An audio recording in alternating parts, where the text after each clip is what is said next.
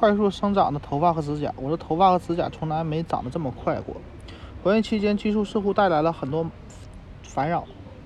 同样是这些激素引起了身上其他部位飞速生长，指甲的生长速度快得惊人，甚至在来不及修剪就又长出来了。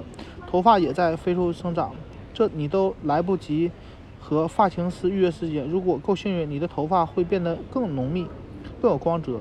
孕期激素促进啊，促使循环加快，代谢旺盛，滋养的头发和指甲，让它们比孕期啊怀孕前更健康。任何繁荣景象都会带来一些不太愉快的副作用。毛发可能会在你一些不希望见到它的部位出现，脸部，比如嘴唇上。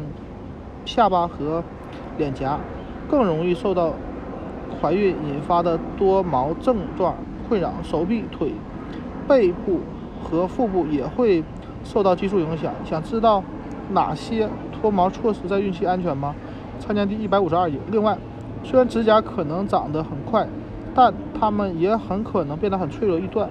要记住，这些头发和指甲的变化是暂时的。拥有一头秀发的日子很啊，会随着。分娩而结束，作为后遗症，到时很可能脱发的程度比怀孕前还要严重。产后你的指甲很可能比怀孕前长得还慢，这不是一件好事，这不是一件坏事。在宝宝来到后的崭新日子里，你不能留长指甲，也没时间经常修剪。还要记住，你的头发在孕期会变得浓密，但不是所有的孕妇都会在孕期经历这些糟糕的毛发问题。长长在。